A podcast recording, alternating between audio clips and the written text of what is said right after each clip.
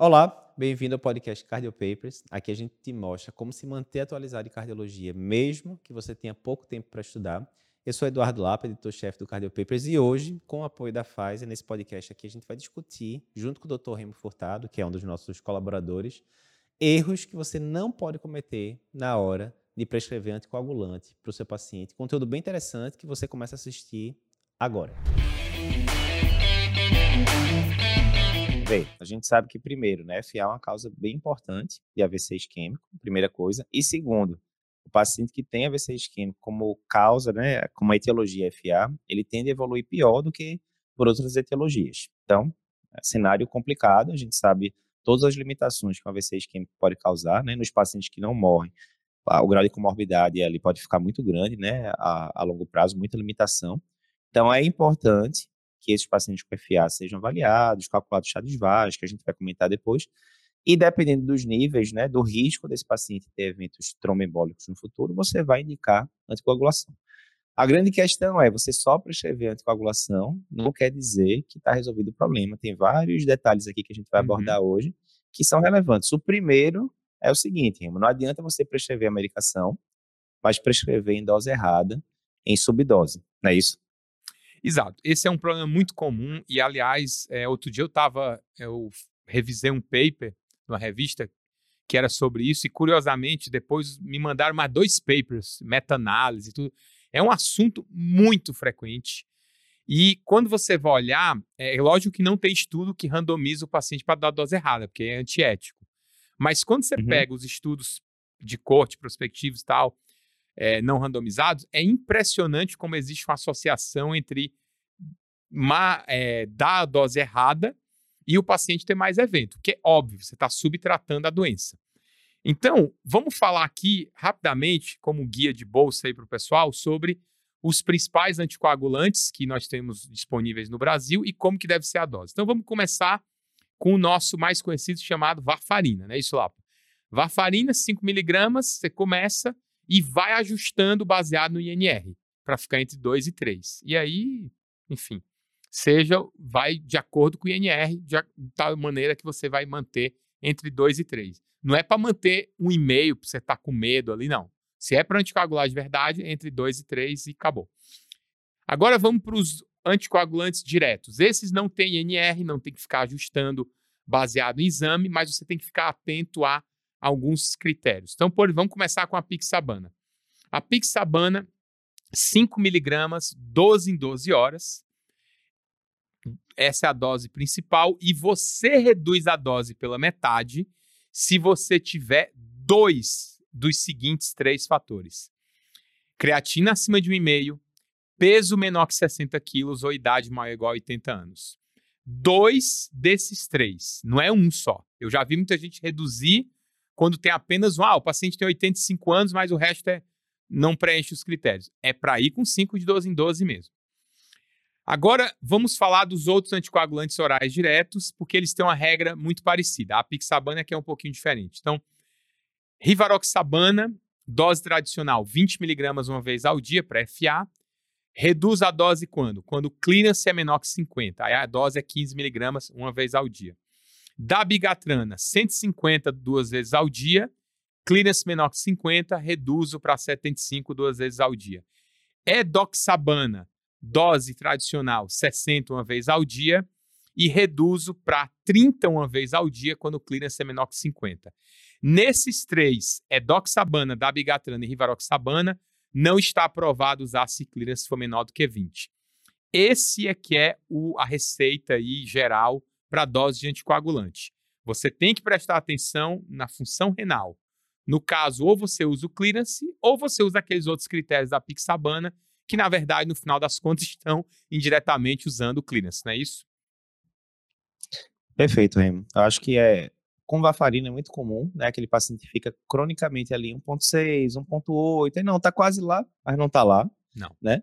E nos novos anticoagulantes também, ou anticoagulantes orais diretos, é muito comum isso. Às vezes você está ali com o paciente com 70 e poucos anos. Ah, não, esse paciente aqui é idoso, vamos deixar 15 miligramas de Riva ou 2,5, 12 em 12 de, de apixabana e não está seguindo aqueles critérios né, precisos, como a gente já falou. A gente já colocou texto, inclusive, no Cardio Papers falando Sim. isso, da maior taxa de eventos de pacientes que não estavam anticoagulados com a dose adequada. Então, não é só prescrever a medicação, assim como na insuficiência cardíaca. A gente sabe que se você na insuficiência cardíaca com fração reduzida, se você não atinge as doses recomendadas lá das medicações, o paciente não tem um benefício completo, né?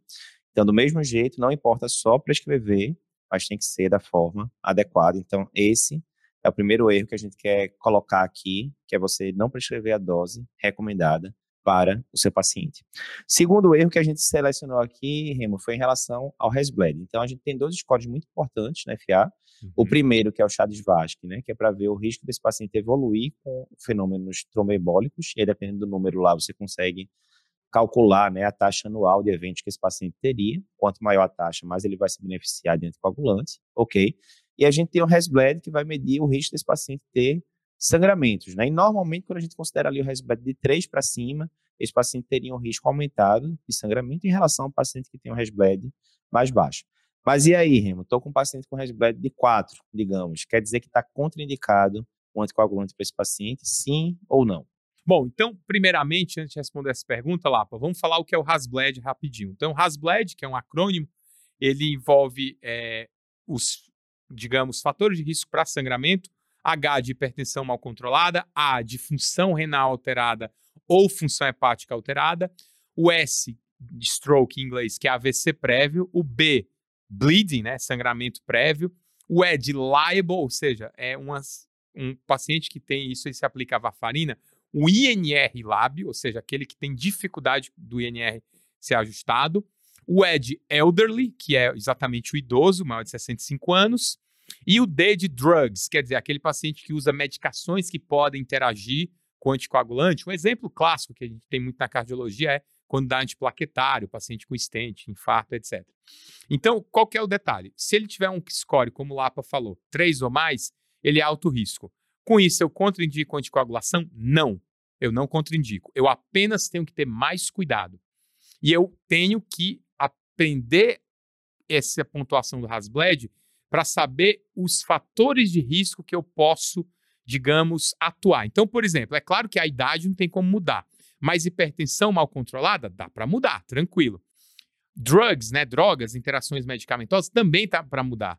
Hoje, é, quando você vai tratar paciente com FA e que tem que receber stent, cada vez mais caiu por terra a tripla terapia. A tendência é você usar o anticoagulante e clopidogrel só e tirar aspirina ou no máximo deixar ali uns dias ou uma semana, se muito. Então você tem que entender esses critérios para ver onde você pode atuar e que com isso reduzir a chance de sangramento e também ficar mais vigilante para o sangramento, né? Ficar mais de olho ali, ter um pouquinho mais de atenção para qualquer sintoma, orientar o paciente e tudo mais. Esse é que é a utilidade do Hasbled. O Hasbled alto não é para contraindicar anticoagulação, porque ainda que tenha um Hasbled alto, a anticoagulação versus nada reduz mortalidade. Esse aqui é o detalhe. Então, a anticoagulação está indicada, tem que fazer, independente do Hasbled. Perfeito, Remy. Lembrar, inclusive, que, por exemplo, hipertensão entra no chá de Vasque e entra no Hasbled, né? Mas enquanto que no chá de Vasque o paciente ganhou o ponto de hipertensão, acabou, ele não vai perder mais. No Hasbled ele pode perder, por quê? Se você for ver ali na, na sobrescrita ali pequenininho, né? O critério de hipertensão no Resbled é pressão sistólica acima de 160. Ou seja, pode ser que seu paciente esteja mal controlado, você melhore o controle da pressão dele, fique ali 130 por 80, ele perdeu aquele ponto da hipertensão e com isso o Resbled dele caiu. Então acho que é perfeito. Como você falou, tem algumas coisas que dá para a gente alterar, tirar a medicação da, da jogada, é, o paciente parar o uso de álcool, por exemplo, o uso de corticoide uhum. e assim por diante. E segundo, também rever as doses, né, Remo, da, do próprio anticoagulante. Porque às vezes, lógico, se o paciente tem um Resbled alto, tem um maior risco de sangramento, e aí você vai checar e falar, epa, esse paciente aqui, de fato, ele preenche critério para estar tá usando Riva 15 miligramas em vez de 20, ou a Pixabana 2,5, dois, é, duas vezes em vez de 5, duas vezes. Então você consegue ajustar essa dose e com isso diminuir também o risco de sangramento, né? Exato. E um ponto importante, você lembrou aqui, é aquele, aquelas doses que eu falei anteriormente, elas se aplicam quando você, no geral, mas uma exceção àquilo seria rivaroxabana com clopidogrel, por exemplo, FA mais estente. E aí a dose Perfeito. de 20 pula para 15 e a de 15 pula para 10 uma vez ao dia. Por quê? Porque o paciente Perfeito. tem um, uma situação que vai intensificar muito o risco de sangramento, mas também não dá para tirar. Lógico, se ele colocou estente, ele vai ter que usar algum tempo de anti-ADP. Então, isso é um, um ponto para você ficar ligado que o Hasbled também te ajuda. Então, o segundo erro aqui, Remo, que o pessoal comete, né, ao anticoagular ou considerar anticoagulação paciente com FA, é isso, achar que Hasbled de 3 ou mais vai contraindicar a anticoagulação, não, é, não contraindica, você tem que tomar esses cuidados só. Terceiro ponto, achar que o fato do paciente ter feito uma ablação para FA, bem sucedida aparentemente, né, ficou em ritmo sinusal, por causa disso você poderia suspender em definitivo a anticoagulação no paciente. Então, exemplo, estou ali com o paciente que tem um chá de Vasque de 3, homem, tem indicação de anticoagulação, estou anticoagulando, mas aí o paciente está recorrendo episódios de paroxismo de FA, aquilo está incomodando ele do ponto de vista sintomático, apesar de estar tá usando alguma medicação para manter ritmo sinusal, né, propafenona, alguma coisa do tipo. E aí você fala, não, vamos para ablação. Fez ablação, o paciente está em ritmo sinusal, traz um holter para você, inclusive, ó, sinusal aqui às 24 horas. Posso suspender o anticoagulante desse paciente, sim ou não, e por quê? Pois é, é esse talvez, se a, gente, se a gente fosse fazer outro web, né, outro vídeo, e colocasse os 10 maiores mitos da fibrilação atrial, talvez esse fosse um dos maiores.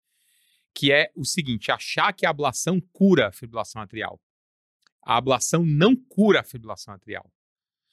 A ablação ela serve para reduzir a carga de fibrilação atrial, ou seja, aquele paciente que você contou, que é muito sintomático, muitos episódios de FA, não tolera a FA, ou que ele até opta por fazer a ablação para poder se livrar de antiarrítmico, que aí tudo bem, tem sentido.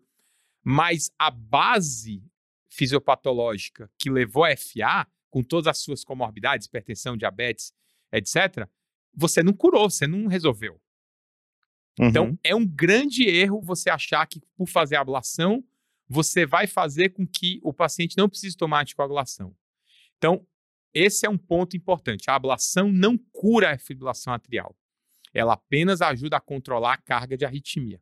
Então, uma vez indicada a ablação, se ele tem indicação de anticoagulação, ele vai continuar tendo após a ablação. Até porque existem aqueles episódios de FA que são óligos sintomáticos, que vão aparecer e você não percebe. E aí você vai deixar de dar um benefício de um tratamento que pode reduzir de maneira importante o risco dele ter uma complicação gravíssima, que é um AVC. Então, nunca achar que ao fazer a ablação eu tiro a necessidade de anticoagular. Não é este o objetivo da ablação. Isso tem que ficar muito claro na cabeça das pessoas. E lembrando, né, que eu estou falando das evidências atuais. Pode ser que amanhã alguém crie uma técnica nova de ablação que cure a fibrilação atrial. Sei lá se isso vai acontecer no futuro, mas hoje nós não estamos autorizados a fazer esta proposta ao paciente de tirar a anticoagulação após uma ablação bem sucedida com a promessa de que a FA está curada. Perfeito. Isso é classe 3, inclusive, né? Pelas diretrizes, você indicar a ablação com esse sentido de tirar a coagulação, está proscrito. E o grande objetivo é esse que a gente já comentou, é reduzir sintomas, na verdade, mas sabendo que a taxa de recorrência a longo prazo, 3, 5 anos em diante, é bem alta, né? Quarto ponto, Rima. Quando a gente vai cardioverter um paciente, está lá, ele em FA, muitas vezes já passou né, mais do que 48 horas, aquela coisa toda, você decidiu trazer ele para ritmo sinusal. Ok. E aí, muitas vezes, o pessoal acha que, mais uma vez, voltou para ritmo sinusal, agora o paciente está com chá de Vasque ali 0, 1, né, aqueles mais baixos, posso deixar esse paciente sem anticoagulação. É certo a gente fazer isso, deixar o paciente sem anticoagulação após uma cardioversão, quer seja química, quer seja elétrica, num paciente que já tem aí mais do que 24, 48 horas de, de FA estabelecida, sim ou não? É, isso também é um, é um, erro comum e uma pergunta muito boa. A resposta é não, eu não posso tirar, deixar sem anticoagulação, por quê? Porque existe ali um período chamado atordoamento atrial, em que você tem uma reversão do ritmo, o paciente tem uma melhora elétrica, mas ele passa ali um período ainda com o átrio não contraindo, e é aí onde mora o perigo, que os trombos podem se formar.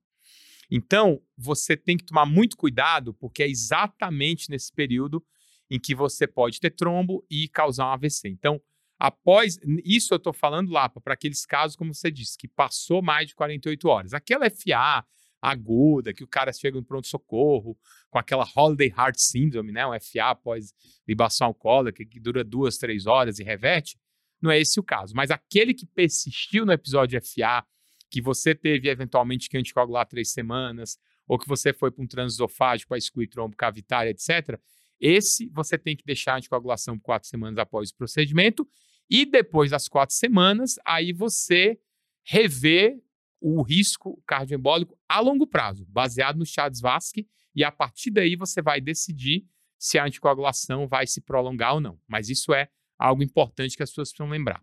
Remo, e agora, quinto erro para encerrar em relação à anticoagulação no paciente com FA é o seguinte: a gente sabe aí, né, que do final da década de 2000 para frente, a gente teve vários estudos com os anticoagulantes orais diretos, né? A gente já comentou alguns deles aqui na, no webinar de hoje. E eles revolucionaram realmente o tratamento da cardiologia, muito mais simples de usar do que a, a boa e velha varfarina. É, não ter que ficar dosando NR, etc. Menor taxa de sangramento de forma geral. Em alguns casos, como é, no estudo RELY, teve até uma taxa menor de, de AVC, né? Contudo, nem todos os casos a gente pode usar os DOACs, os anticoagulantes orais diretos.